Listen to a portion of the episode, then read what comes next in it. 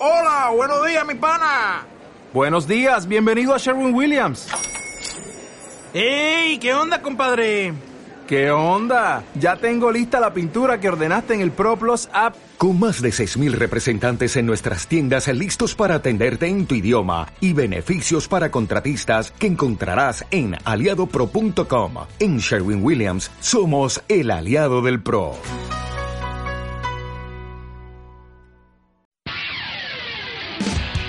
Abrochen sus cinturones y prepárense para conocer el mundo junto a María José Milla y Franco Bruna. Aquí comienza Punto Cero, el único programa de Radio C que trae el mundo a tus oídos.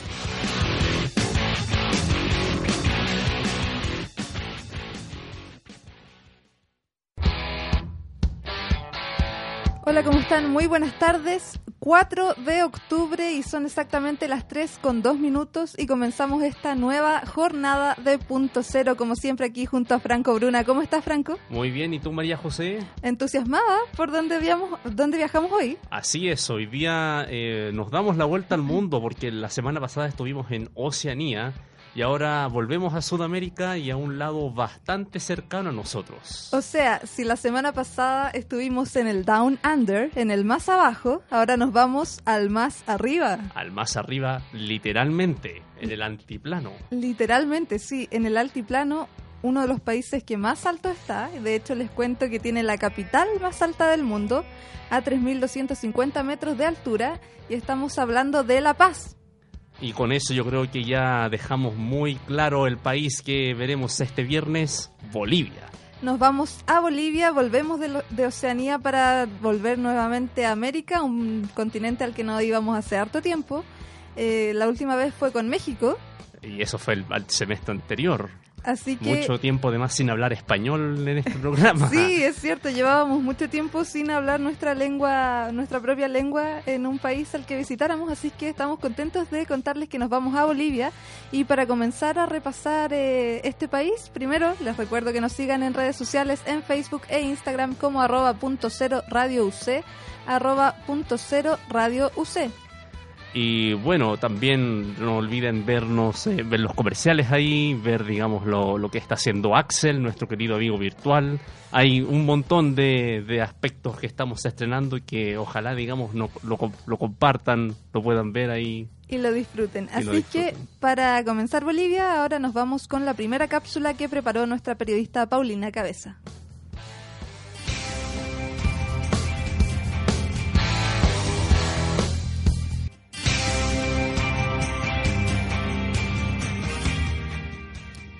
Bolivia se encuentra en la zona central de América del Sur y tiene una superficie de un poco más de un millón de kilómetros cuadrados. Limita al norte y al este con Brasil, al sudoeste con Paraguay, al sur con Argentina y al oeste con Chile y Perú. Su territorio se divide en tres zonas geográficas, la región andina, los valles subandinos y la Amazonía.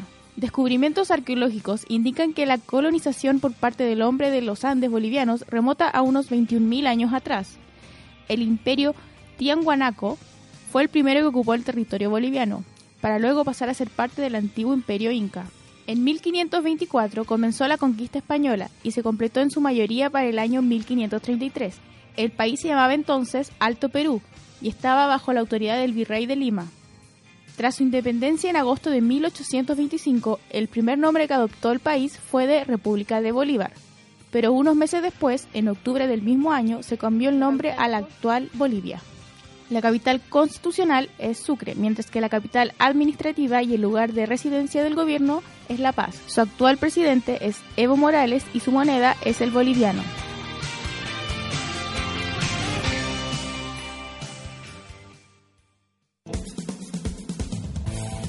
Oye, ahí parece que en el Switch les quedó gustando ACDC. Un pequeño error ahí, estábamos viendo cultura con rock de fondo. es que nos quedamos pegados con ACDC, parece, desde la semana pasada. Back in Black fue el tema final, así que, que se, traspa, se transpapeló. Oye, pero bueno, ¿quién nos acompaña hoy día para viajar a Bolivia? Nos acompaña aquí una muy querida amiga que está estudiando de intercambio, como suele ser la costumbre en este programa. Eh, Valentina Peña, ¿qué tal Valentina? ¿Cómo estás? Hola, eh, bien, gracias. Bienvenida aquí a Punto Cero. Muchas gracias por acompañarnos. Primero partámosle preguntando qué está estudiando acá en la universidad y por qué eligió Chile como su destino de intercambio. Eh, estoy estudiando psicología aquí y en Bolivia y bueno, son muchas razones la verdad. La principal creo que es... Ay no, la verdad no sé, no, no sabría enumerarlas como cuál es la más importante, pero bueno, ya, Chile es, es un país súper lindo. Me ha gustado desde siempre, lo conozco ya hace mucho tiempo, es como la tercera vez que vengo a Santiago y no, me encanta, me encanta su organización. Eh, además quería estar cerca a casa y, mm, y bueno, también que la universidad acá es como que la, la que está punteando en los rankings, especialmente mi carrera, la, la Universidad Católica, entonces, bueno, quería probar un semestre como que en la mejor universidad de Latinoamérica. ¿Y desde hace cuánto estás acá? Eh, llegué el primero de agosto. El primero de agosto lleva ya casi Muy- tres meses. Sí, o sea, es Sí. como, claro, todavía estamos en el semestre, se ve como poco, pero claro, ya en octubre se alarga Sí. el plazo de tiempo. Eh, Valentina, bueno, has dicho que has estado ya tres veces en nuestro país. Yo creo que ahí te da un montón de experiencia para poder decirnos qué te ha llamado la atención de Chile mientras has estado por acá. Eh, a ver. O sea, es la tercera vez en Santiago y otras veces he estado también en, en el norte, Iquique, Arica, bueno, porque queda cerca Ujú. a Bolivia. Me gusta mucho, creo que la organización que tienen, especialmente en Santiago, eh, que la gente es bastante educada también, que no sé, y el ritmo de vida tal vez que, que la gente lleva, a, a pesar de que es un poquito pesado como es una metrópolis y demás, me gusta que siempre sea, eh, no sé, una comunidad activa y... ¿Y de qué ciudad de Bolivia vienes? Eh, yo soy de Potosí.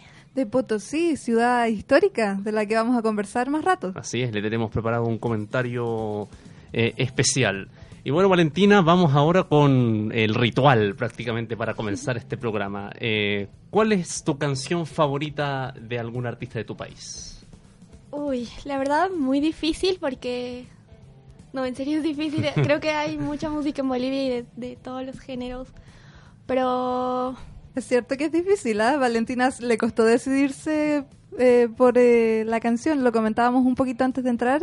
Em, creo que, a ver, dentro del rock me gusta mucho Villegas, que bueno, es el gri- grillo Villegas, pero se lo conoce como Villegas.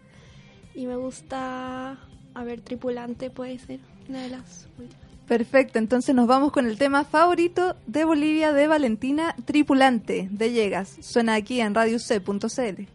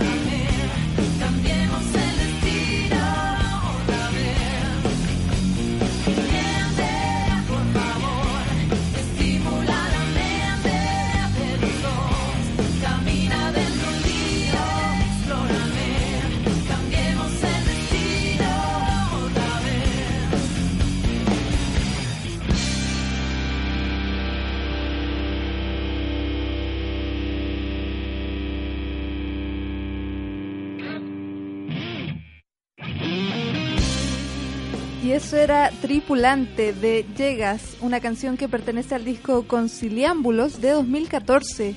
Eh, Llegas es el proyecto personal de Rodrigo Grillo Villegas, uno de los nombres más prominentes del rock boliviano. Ahí como pudieron escuchar unos riffs bien poderosos, ¿ah? Bastante. Eh, Valentina, eh, bueno, eh, sé que estuviste lugubrando por mucho tiempo la elección de esta canción, pero al final, ¿por qué te decidiste particularmente por Llegas? Eh, a ver, la verdad eh, fue como que ya la decisión de último momento porque en serio tenía como que muchas opciones, entonces bueno, tiene que ser una y la, primera que abrí. Eh, pero quería presentar un poco de rock boliviano, tal vez porque, no sé, siento que tenemos mucho potencial ahí, hay muy buenas bandas y, y no sé, siento que también representa un poquito el ritmo al rock boliviano, no sé. ¿Y esta banda cómo es conocida allá? Porque, eh, eh, claro, esta es tu canción favorita de Bolivia, pero ¿cómo es conocido este grupo allá? ¿Son tan populares? Eh, sí, la verdad es que sí, son bastante, bastante populares. Eh, ya tienen una trayectoria muy larga, entonces como que suenan en todas las emisoras de radio, eh, no sé, se están presentando constantemente en La Paz y en otras ciudades a veces y eso, entonces sí, son, son conocidos. ¿Es como lo que se escucha en las fiestas? Eh, no, la verdad no. Creo que como en la mayor parte de Latinoamérica, o bueno, toda Latinoamérica, en las fiestas se escucha reggaetón y cumbia y Ah, esas claro. cosas. Pero digamos que si pues, si haces tu propia fiesta con una temática de rock en Bolivia, entonces de hecho vas a tener al, grigo, al grillo Villegas. ¿Y tú dirías que este grupo es popular entre todos o es más como de los jóvenes? Eh, no, creo que entre todos. Más bien tal vez eh, haya gente mayor que lo escucha más que los jóvenes, porque como te digo es, es bastante antiguo. O sea, más o menos del 90 y algo, ¿no? Entonces, Bueno, ahí dando una ventana a- al rock boliviano aquí en Radio C. Eh, pero bueno, es hora de proseguir con el programa. Eh, vamos ahora a una de las culturas más importantes, tanto a nivel histórico como patrimonial, eh, en la historia y en la misma esencia de Bolivia. Hablamos de la cultura tihuanaco. Y para hablarnos en detalle de ella está nuestro periodista Joaquín Barrientos. Joaquín, ¿qué tal? Buenas tardes. Buenas tardes, Franco. Bueno, sí, la cultura tiahuanacu es una de las más relevantes de la zona de Bolivia. Se desarrolló aproximadamente desde el siglo XIV a.C. hasta el 11 después de Cristo. Y, su principal importancia es cómo finalmente logró organizarse durante todo ese periodo y dejar un, a pesar de su desaparición tan repentina, como ya mencioné hace el siglo XII, eh, dejó un, un legado patrimonial bastante importante. Se extendió en sus momentos de mayor esplendor entre las zonas de Bolivia, Perú, Chile y Argentina y tuvo como principal centro el lago Titicaca.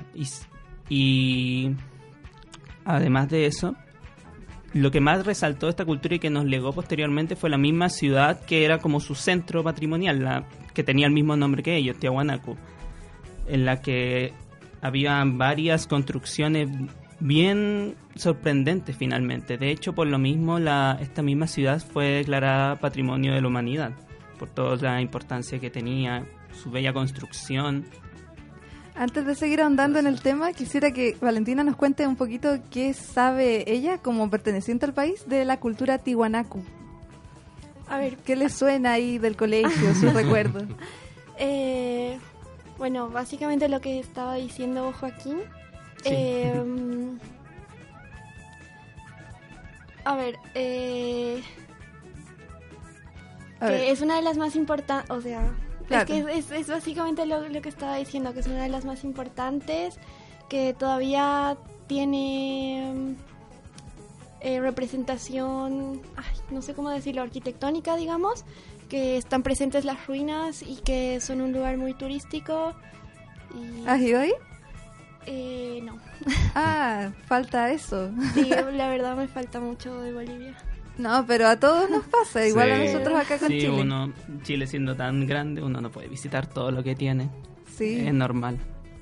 pero claro, siguiendo, eh, íbamos en el lago Titicaca. Sí. Bueno, otro detalle bien importante que habla mucho de cómo ellos se veían en el mundo, la Tiahuanacu significa la piedra en el centro del mundo. Qué bonito nombre. Sí, es bastante. Y también eso mostraba mucho cómo ellos se veían, porque finalmente la forma en que ellos se organizaron como imperio no fue un imperio militar, sino que fue principalmente teocrático. Se basaban en, una, en un tema más religioso, en atraer a distintas culturas y generar comercio. Y bueno, este mismo tema teocrático se basaba en el culto a Viracocha, que era el dios de los báculos y que se veía como el principal creador de toda la existencia. Viracocha. Viracocha, sí. Que de hecho Viracocha ha sido es uno de los posiblemente de las deidades más relevantes de esa zona de Mesoamérica y muchos pueblos tanto anteriores como posteriores lo agarraron como su principal deidad. Entonces hay como una unificación cultural alrededor de Viracocha si lo vemos por esos aspectos. Mm. Y eh, disculpa, que, es que quiero reiterarle a la audiencia, ¿él de qué era Dios? Es dios de los báculos, pero hay que, sí, así se le conoce también como dios de los báculos, pero en el fondo es como el principal dios creador. Pero sería como el, el mandamás. Sí, el manda más, sí. Ya, perfecto. Sí, continuar. Quería hacer hincapié en eso. Eh, bueno, ya había mencionado a la misma ciudad de Tiahuanacu como la más relevante ahí, pero en- durante su mejor periodo, hacia aproximadamente del 700 al 1100 después de Cristo, llegaron a tener como unos 20 enclaves permanentes y cuatro ciudades. Y entre los lugares arquitectónicos más relevantes que habían era la conocida como Puerta del Sol, que precisamente era para hacer culto a Viracocha, el sector de Puma Punku, el templo de Kala Sasaya y también la pirámide de, Acapana. Estoy viendo, de hecho, el Puente del Sol, la Puerta del Sol, porque Sí. también se le conoce como Puente del Sol y claro, es una estructura de piedra por la que podríamos decir que cuando el sol está eh, saliendo, eh, vaya marcando eh, algunos sitios en la Tierra, ¿no? Sí, de hecho, eso no solo ocurría con la Puerta del Sol, porque el mismo templo de Kala Sasaya también estaba construido de tal manera que cuando fueran tanto los solsticios y equinoccios marcaran bien la posición de cómo salía y bajaba el sol. ¿Y para qué marcarla? O sea, esto era parte del rito, ¿no? Claro, era, es que eran principalmente un centro religioso, todo giraba alrededor del tema religioso y de del culto finalmente. Sí, eran, como mencionaba, centros religiosos para adorar a, a Dios y reunir a la gente. Y tenían también distintas estructuras interiores para mantenerse. Pero era eso, un tema religioso. Mm, interesante Tiwanaku. Buena.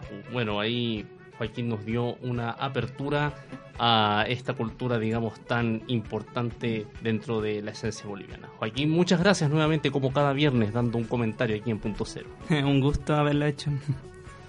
Bueno, y hora de volver a la música. Eh, esta vez vamos a empezar a recorrer, digamos, la música boliviana en sus distintas facetas y nos vamos ahora con algo más folclórico. Pero antes de irnos a esa música, hay que recordarle a la gente que nos Las redes siga en redes sociales, en Facebook e Instagram como arroba punto cero radio UC, como arroba punto cero radio UC y les contamos además que ahora con- tenemos Spotify. Así es, nos estamos expandiendo a través de todas las redes progresivamente. Eh, Ya estamos están publicando... subidos todos los podcasts hasta Australia, así que hoy día en la noche esperamos tener subido también este país, Bolivia, y nos pueden buscar como punto cero en los podcasts de Spotify. Así es. Y bueno, eh, ahora siguiendo a la música, nos vamos con esta canción que puedo asegurar a los oyentes que están con nosotros en este momento que el riff principal, por llamarlo riff, ah, lo han escuchado por lo menos alguna vez en su vida, porque después ha sido constantemente sampleado y retocado en distintos géneros de la música popular mundial. Pero de aquí proviene, esto se llama Llorando se fue y es del grupo Los Yarcas. RadioC.cl.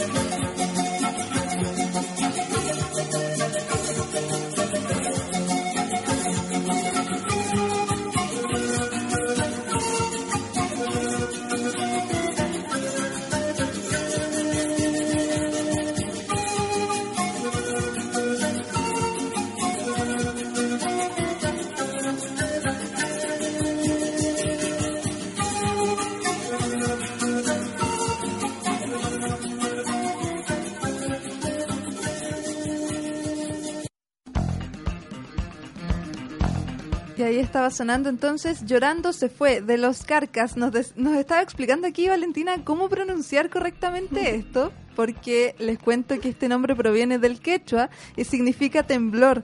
Pero ¿qué es lo que pasa con el quechua, Valentina?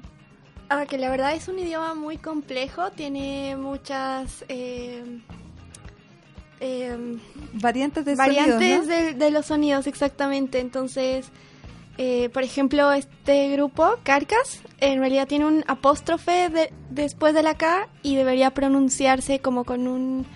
No, eh, como carcas, o sea, como que como sacándolo de desde la garganta, ¿no? Exacto. Gutural, Porque digamos. Sí. además no lo están viendo, pero este nombre se escribe con K y J al inicio, entonces es muy complicado. Y nos contaba Valentina que su abuela habla quechua. Eh, sí, exactamente. Eh, creo que el quechua es un, bueno, es un idioma, no es oficial en Bolivia, pero, pero mm, Claro, pero se hereda de los aborígenes exacto, que antes estaban. Y ha, ha estado como que muy presente durante muchas generaciones, pero con el tiempo ya se ha ido cambiando esto y, y se ha dejado de hablarlo prácticamente. O sea, todavía los, los pueblos indígenas eh, hablan el quechua. Eh, digamos, si vas al mercado puedes encontrar con las personas que han llegado directamente de un pueblo y que están vendiendo sus productos.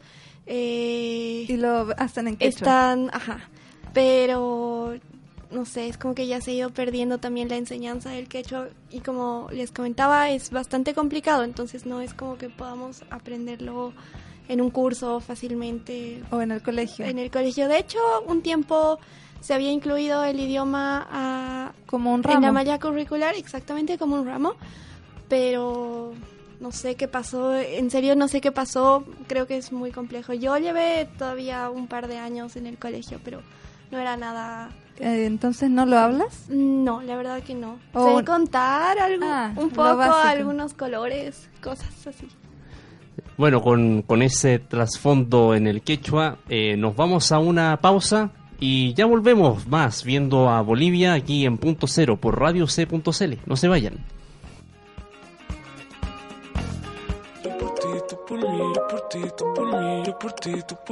En Radio C llevamos a tus oídos toda la actualidad en música, cultura, deportes y noticias. Lo que necesitas saber está aquí, solo por radioc.cl. Rodeo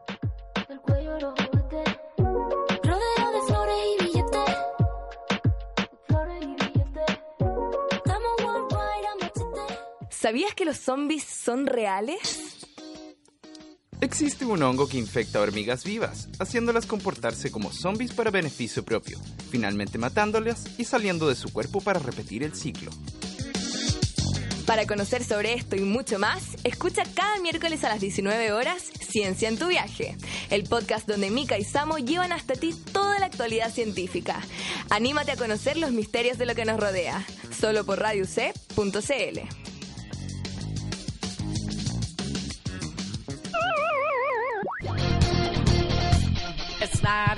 Reúnete junto a Luis Núñez y Andrés Simon a hablar entre pixeles y entérate de todo lo que tienes que saber del mundo de los videojuegos. Todos los viernes al mediodía solamente por radioc.cl.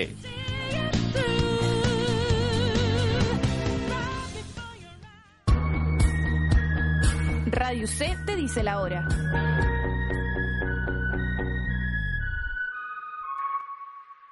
Tres de la tarde, 30 minutos. Y volvemos de esa breve pausa para recordarles nuevamente que nos sigan en redes sociales como arroba punto cero radio C y que además ahora se vayan a Spotify a escuchar los podcasts que hemos subido todos hasta Australia, que fue el capítulo de la semana pasada. para que rememore los mejores momentos del programa. Vamos a continuar viendo a Bolivia en detalle y para eso nos vamos con una nueva cápsula de Paulina Cabeza, esta vez con los lugares más icónicos de la nación altiplánica.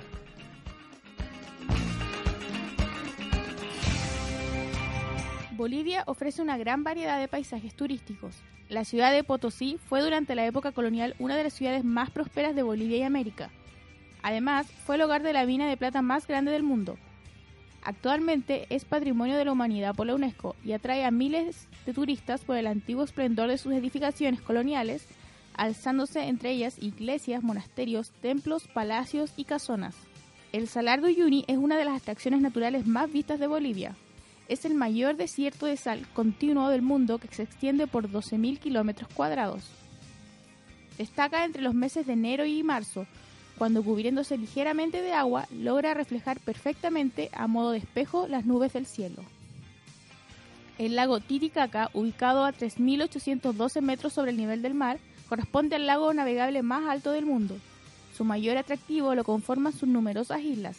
Muchas de ellas son vestigios arqueológicos prehispánicos donde viven comunidades aymaras. Cerca de la ciudad de Sucre se encuentra Cal Orco, que es considerado el yacimiento de huellas fosilizadas más grande del mundo, encontrándose en él alrededor de 5.000 huellas de pisadas, incluyendo algunas de hasta 25 metros de extensión atribuidas a los titanosaurios. Otras atracciones que hay que destacar son el Parque Nacional Toro Toro, la Reserva Nacional de Fauna Andina Eduardo Avaroa, el Fuerte Samaipata, el Parque Nacional Noel Kempf Mercado y el Parque Nacional Madidi.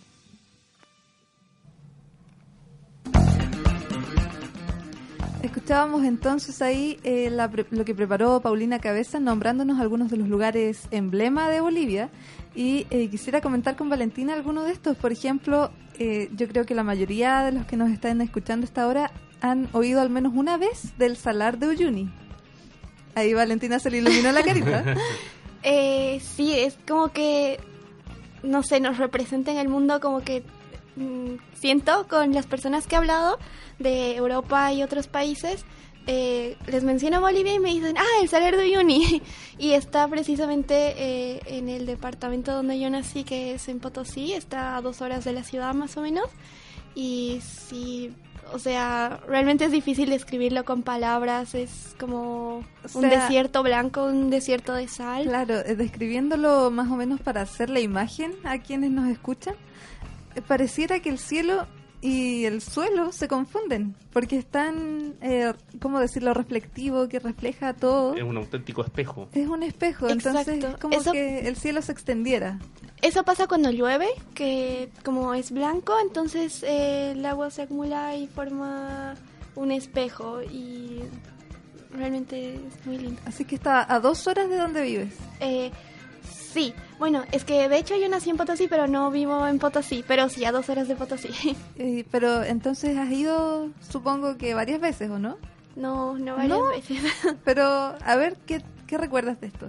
Eh, bueno, es que... A ver, no sé cómo, cómo no, no, no entiendo muy bien tu pregunta. Eh, Co- Recordar ¿Has ido al salar? Primero, de pasada. De pasada. Sí, nunca. Pero, ¿qué te ha parecido esta experiencia? Estar ahí en medio del salar de Uyuni. Eh, es mágico, creo. es súper lindo, no sé. Me imagino. Hay que- Pero nunca una expedición así familiar en detalle. No. Ah, perfecto. Yo creo que esa es una deuda pendiente, ¿ah? Tanto sí, para la hecho. Valentina como para nosotros. alguna vez que podamos ir al salar de Uyuni. Sí, es una experiencia que no hay que perderse.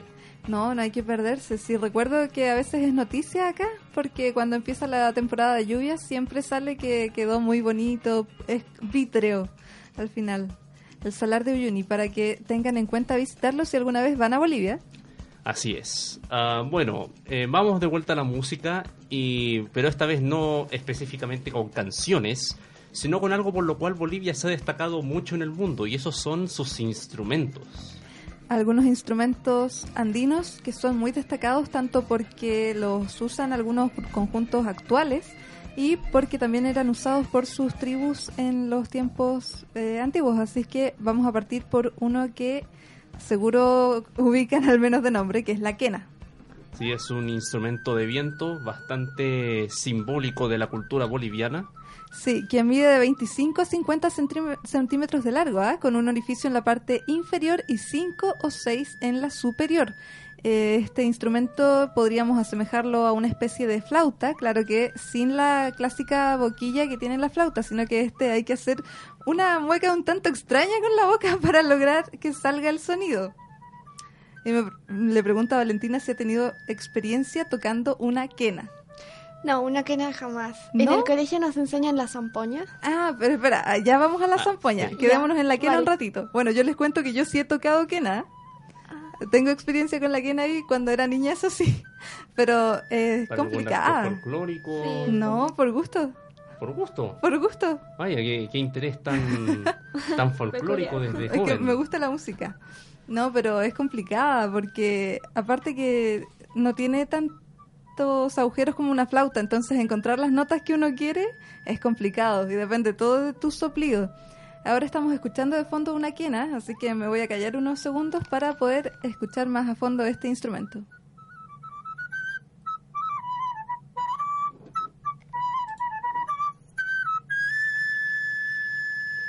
Ahí teníamos un poco de la quena. eh, y bueno, justamente Valentina nos estaba dando el pase de manera previa. Otro instrumento muy importante para Bolivia es la zampoña. eh, un instrumento que aquí yo creo es bastante reconocido por el uso que le han dado algunas bandas bien significativas de la música chilena, y los Jaivas, pero que en Bolivia, digamos, también se le da una importancia casi trascendental. Exactamente, porque este instrumento de viento está compuesto por varios tubos a modo de flautas que eh, en su conjunto forman como una especie de escalerita, ¿no? Así es, la mal llamada flauta de pan. Sí, pero llamémosla por como es su nombre, zampoña. Y aquí Valentina nos contaba que sí ha tocado zampoña. Ese sí. Sí, en el colegio nos enseñan. ¿En el colegio Bueno, sí en mi colegio sí nos enseñan. ¿Como parte de la malla? Eh, sí, en la materia de música o en el ramo de música. ¿Y qué, ¿Cómo calificas tu Ah. habilidad con la zampoña? No era muy buena. No era muy La- la- o sea, yo personalmente no, no, no, nunca lo hice muy bien, pero, pero sí, eh, la verdad me gusta mucho cómo, cómo suena una zampoña. Es, ¿Y actualmente tocas algún instrumento? eh, no. Pero hay que Eh. retomar. Hay que retomar la zampoña, aunque sea. La música da el alma al ser humano. Sí, y de hecho, les cuento, también tengo, he tocado zampoña, me acordé ahora, sí. Estos instrumentos como que, no sé, a uno se los pasan cuando niño. eh, así que como parte del colegio, ¿y te acuerdas de alguna canción que te hayan hecho tocar? Es que nos daban canciones como que muy muy simples, hasta canciones para la madre, digamos, o sea, como que el himno a la madre en zampoña o canciones de Navidad o cosas así. Sí, que no eran muy significativas tampoco, ¿no? Pero O sea, básicamente para aprender. pero claro, para... O sea, e- exacto, o sea, para que los niños aprendan, claro, Exacto. a su nivel. Oye, y nos vamos con el último instrumento que queremos ver aquí, que es el charango. El instrumento nacional de Bolivia se le da una importancia bastante grande, eh, incluso a nivel institucional. Es que claro, eh, como dijiste tú, eh, es el instrumento nacional de Bolivia y bueno, aquí dejémonos guiar por Valentina. ¿Qué nos tiene que decir aquí del charango y quizás eh, cómo se usa tal vez para las festividades de fiestas patrias? Eh, sí, usualmente, eh, bueno, hay, hay muchas composiciones eh, de grandes artistas que incluyen el charango.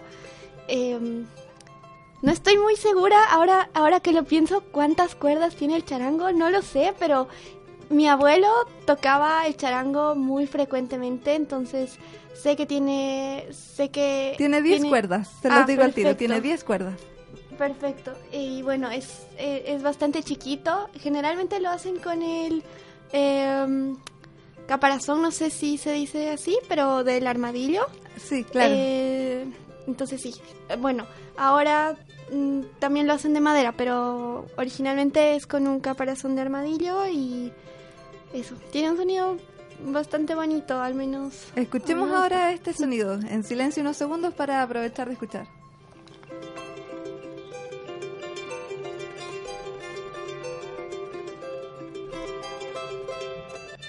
Y ahí estábamos siendo complacidos por la bella melodía de, del charango. Y bueno, ah, continuando con música, pero en esta ocasión sí con canciones, nos vamos con una banda muy significativa para, no sé si el rock, pero para la música en general de Bolivia. Estoy hablando de Guara y la canción que vamos a escuchar a continuación se llama Collita.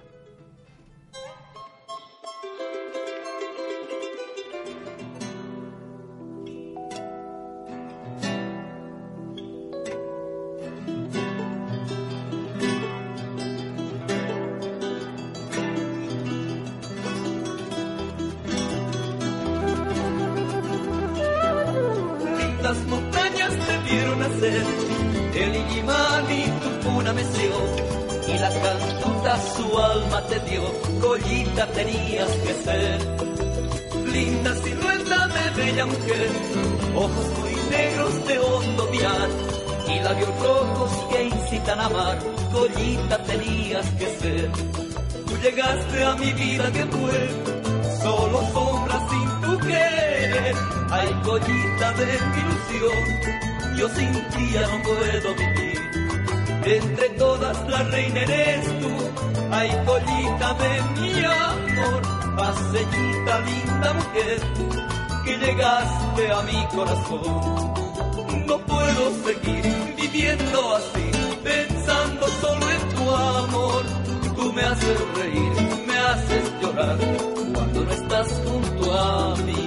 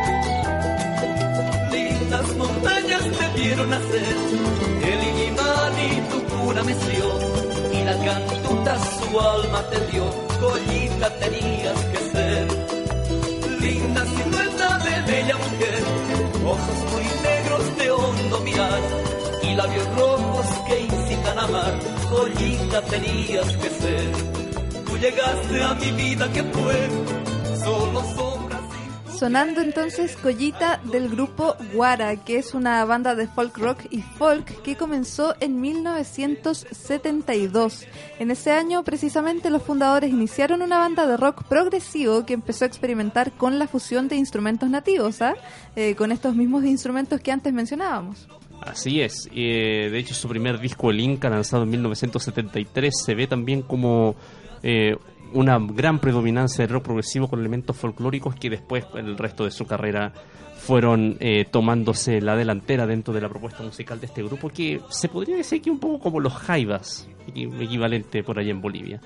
Pero bueno, ah, hay que continuar. Nos vamos a hablar de la zona de la cual Valentina proviene. En la más que nació, en la que nació. Eh, porque es una zona bastante histórica con muchas cosas que contar. Y para hablar en detalle de eso está Fernanda Otero aquí con nosotros en el estudio. Fernanda, buenas tardes. Hola, buenas tardes, ¿cómo están? Hola Fer, aquí Bien. ansiosos esperando tu comentario, como cada viernes. Eh, sí, bueno, les voy a hablar como un poco más en profundidad de Potosí. Eh, primero empezar diciendo que eh, Potosí también se le conoce como la Villa Imperial de Potosí, que fue como el título que le dio la corona española cuando, bueno, los españoles ya habían llegado, ya estaban instaurados ahí. Em, bueno, fue fundado en el 1 de abril de 1545 por eh, Gonzalo Pizarro, que era el hermano menor de Francisco Pizarro. Y bueno, y antes de que llegaran los españoles, esa área estaba eh, ocupada principalmente por los incas.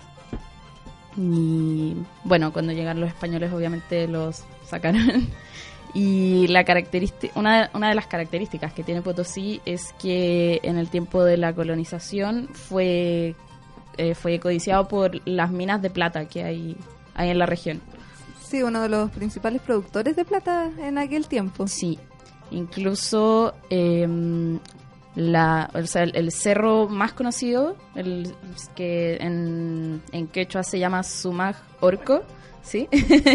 Pero el español se le, se, se le dice Cerro Rico. ¿Y Valentina podrá pronunciar eso?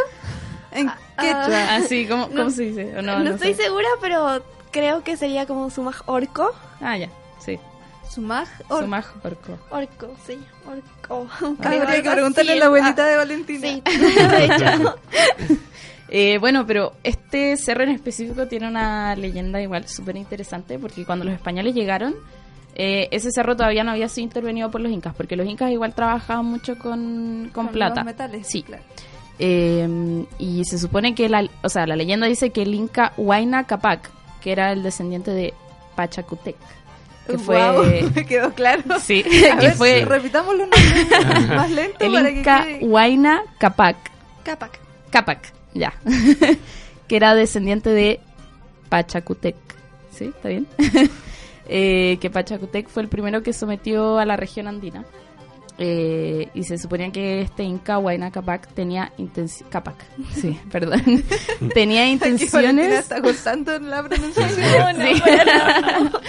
Tenía intenciones de explotar la plata del cerro y envió, envió a sus mineros, pero resulta que cuando los mineros empezaron a abrir los hoyos, eh, aseguran que escucharon una voz como sobrenatural desde las entrañas de la montaña, como y, y dicen que eran como los espíritus de la montaña que no querían que, que entraran a, a interrumpirla. Entonces, por eso cuando los españoles llegaron, ese cerro no, no estaba intervenido. E incluso se demoraron un tiempo en descubrir que ahí había mucha plata, pero cuando lo encontraron fue, se hicieron. lo, lo, lo aprovecharon mucho. La hicieron de oro, pero con plata. Con plata, sí.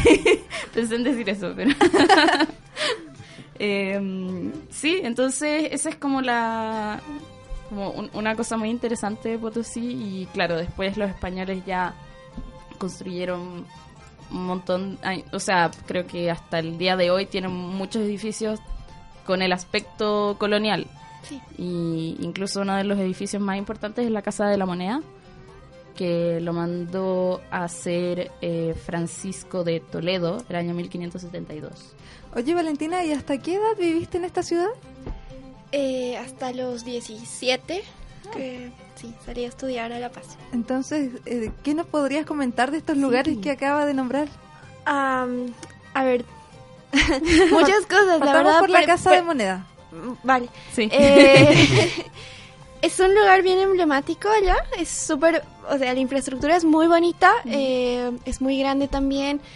Dicen que ahí se acuñaban las primeras monedas que eran para todo el virreinato. Claro. Y bueno, todavía hay como que la maquinaria, obviamente no, no funciona ni nada, ¿no? Está ahí como mm, para la exhibición de cómo acuñaban las primeras monedas. Y bueno, se ve ahí- que primero trabajaban como con los burros y, y, mm, que hacían girar unos aparatos de madera súper sofisticados Era como para manual. Ajá, todo era manual y como ha- han ido progresando también y bueno, hasta que ya Ya no se ya no ya dejaron de hacer las monedas ahí. Y bueno em, sobre el, sobre los cerros que bueno sobre el cerro Rico perdón que comentabas es verdad que antes sí se sacaba mucha plata. Hoy en día se sigue trabajando en el cerro pero ya no se saca plata sino se saca zinc y Mm. eh, algunos otros minerales. Y bueno también eso es importante todavía en Potosí la actividad minera y que es muy cierto eso que, que pensaban que el espíritu de la montaña no quería que, que, que se trabaje ahí entonces para poder trabajar ahí y desde ese entonces hasta ahora hay como que eh, un cierto pacto que los Mm. trabajadores tienen que hacer con el diablo para poder trabajar ahí. Entonces, y ahora dentro de las minas en la montaña hay esculturas, puede decirse, de, de diablos que son rojas y A ver, o son sea, súper es- feas. este mito sigue hoy día. Sigue hoy día. ¿Y para trabajar? ¿Los trabajadores que- como que prometen? Ajá, tienes que, eh, ahí se dice encomendarte a, o sea, tienen que encomendarse al diablo para que los proteja dentro de la montaña porque más o menos es como que su territorio. Entonces, eh, trabajar en las minas es cosa del diablo, entonces tienes que encomendarte al diablo para que no deje Te que nada. te pase nada malo ahí abajo de la tierra. ¡Wow! Y si todavía se hacen los rituales y, eh, bueno, yo cuando fui vi como antes de entrar a trabajar entran a saludar al diablo y le dan cigarros y alcohol y coca. Y acá pasará al revés, si te encomiendas a Dios, entonces tienes un accidente. no lo sé, nunca lo vi. De hecho, los mineros aquí tienen a San Lorenzo, o sea, es como toda la imaginería contraria. Sí. Sí, es curioso. Oye, pero me asombra que se encomienden al revés. Sí. Ya, ¿qué más podemos decir de Potosí? Eh, ¿Qué más? ¿Qué más? ¿Qué más? Bueno, lo que dije antes, que fue el fundador fue Gonzalo Pizarro. Eh, ah, el, el mismo año que se fundó fue cuando empezaron las actividades en el cerro. Eh, incluso se dice que fue como un pastor de llamas que como que descubrió que estaba la mina y que había plata y que ahí como que empezaron a cavar. Y, bueno, lo del edificio de la, de la moneda lo mandaron a hacer principalmente porque antes las monedas se mandaban a hacer a, a España, como a la península. Pero empezaron a tener muchos problemas en el transporte, muchos piratas y corsarios que asaltaban los barcos y perdían la mercancía. Entonces de- decidieron empezar a, a acuñarlas ahí mismo. Siempre haciendo de las suyas los piratas, ¿no? Así es. Bueno, ahí estaba Potosí, esta ciudad llamada Patrimonio Cultural de la Humanidad. Sí. Muchísimas gracias, Fernanda, por tu comentario, como De cada nada. viernes. De nada. Y bueno, nosotros ahora nos vamos con una nueva cápsula de Paulina Cabeza y esta vez explicando otro aspecto cultural bien valioso para Bolivia. Hablamos del Carnaval de Oruro.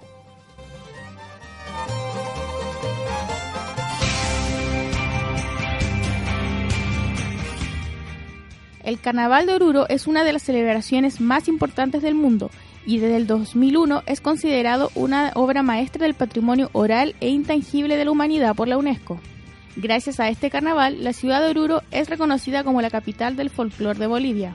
Desde el periodo preinca, la ciudad de Oruro fue un importante centro de peregrinación. En los años posteriores, con las diferentes conquistas, las culturas fueron fusionándose y con la aparición de la Virgen del Socavón en el año 1789 comenzaron a celebrarse bailes en su honor. Actualmente, una gran variedad de danzas bolivianas se muestran en esta gran festividad, entre las cuales se pueden mencionar la diablada, la morenada, la cuyaguada, los caporales y llameros, entre otros. La diablada es una de las danzas más representativas de este festival, mezcla de tradiciones andinas y católicas, que presenta vistosos disfraces y máscaras de diablo tanto para los hombres como para las mujeres, que liderados por el arcángel Gabriel, simbolizan con sus pasos y saltos la salida desde el infierno rumbo al juicio. Otra danza característica de este carnaval es la morenada, danza que se origina a orillas del lago Titicaca y que hace referencia al sufrimiento de los indígenas esclavizados en la mitad durante el periodo de la colonia. Este 2020 el Carnaval de Oruro se celebrará del 15 al 25 de febrero.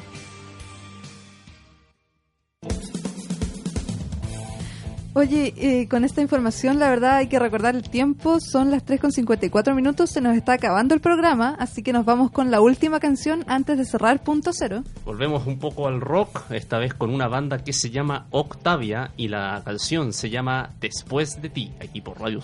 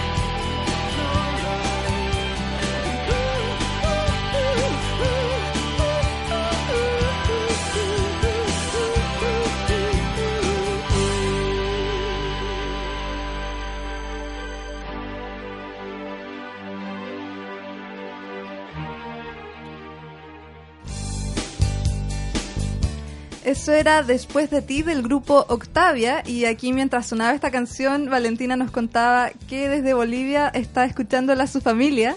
Sí. Así que le dejamos aquí un espacio para que los salude y les mande un abrazo. Ah, bueno, sí, les mando un abrazo, un gigante, gigante como siempre. Los quiero mucho a mi papá, a mi mamá, a mis dos hermanos, a mis abuelitos y a- que bueno, siempre están ahí juntos y a toda mi familia en general. Aquí lo- la van a estar esperando con un enorme abrazo, un enorme cariño. Aquí que está eh, haciendo su eh, primera vez en radio. Su debut en los medios. Su debut en los medios. Así que lamentablemente ya vamos cerrando el programa, pero le agradecemos a Valentina por haber estado acá contándonos sobre su hermoso país. Sí. Y esperamos que le haya gustado estar aquí frente al micrófono. Sí, no, más bien gracias a ustedes. Súper linda la experiencia. No, obviamente muchas gracias a ti. Muchas gracias también a tu familia que, digamos, nos escuchó. Eh, ahí Radio C teniendo alcance internacional por medio Me de siento Punto Cero. famosa. Sí es. Y por supuesto también el agradecimiento a ustedes en general, nuestros oyentes que se han dado el tiempo de escucharnos como cada viernes a las 3 de la tarde. Nos vamos encontrando la próxima semana viendo ahí qué país eh, vamos a ir recorriendo. Estén atentos porque se va a venir un especial porque vamos a cumplir un año como programa. Un año formalmente desde el piloto, pero un año desde que existimos como idea, digamos. en- encomienda la celebración definitivamente. Así que estén atentos. Muchas gracias como siempre por habernos acompañado y nos estamos escuchando el próximo viernes. Chau.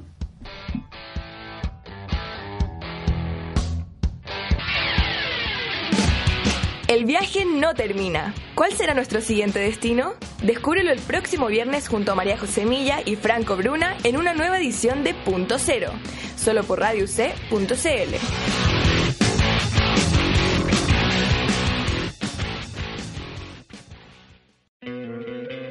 ¿No te encantaría tener 100 dólares extra en tu bolsillo? Haz que un experto bilingüe de TurboTax declare tus impuestos para el 31 de marzo y obtén 100 dólares de vuelta al instante. Porque no importa cuáles hayan sido tus logros del año pasado, TurboTax hace que cuenten. Obtén 100 dólares de vuelta y tus impuestos con 100% de precisión. Solo con Intuit TurboTax. Debes declarar para el 31 de marzo. Crédito solo aplicable al costo de la presentación federal con TurboTax Full Service. Oferta sujeta a cambios o cancelación en cualquier momento.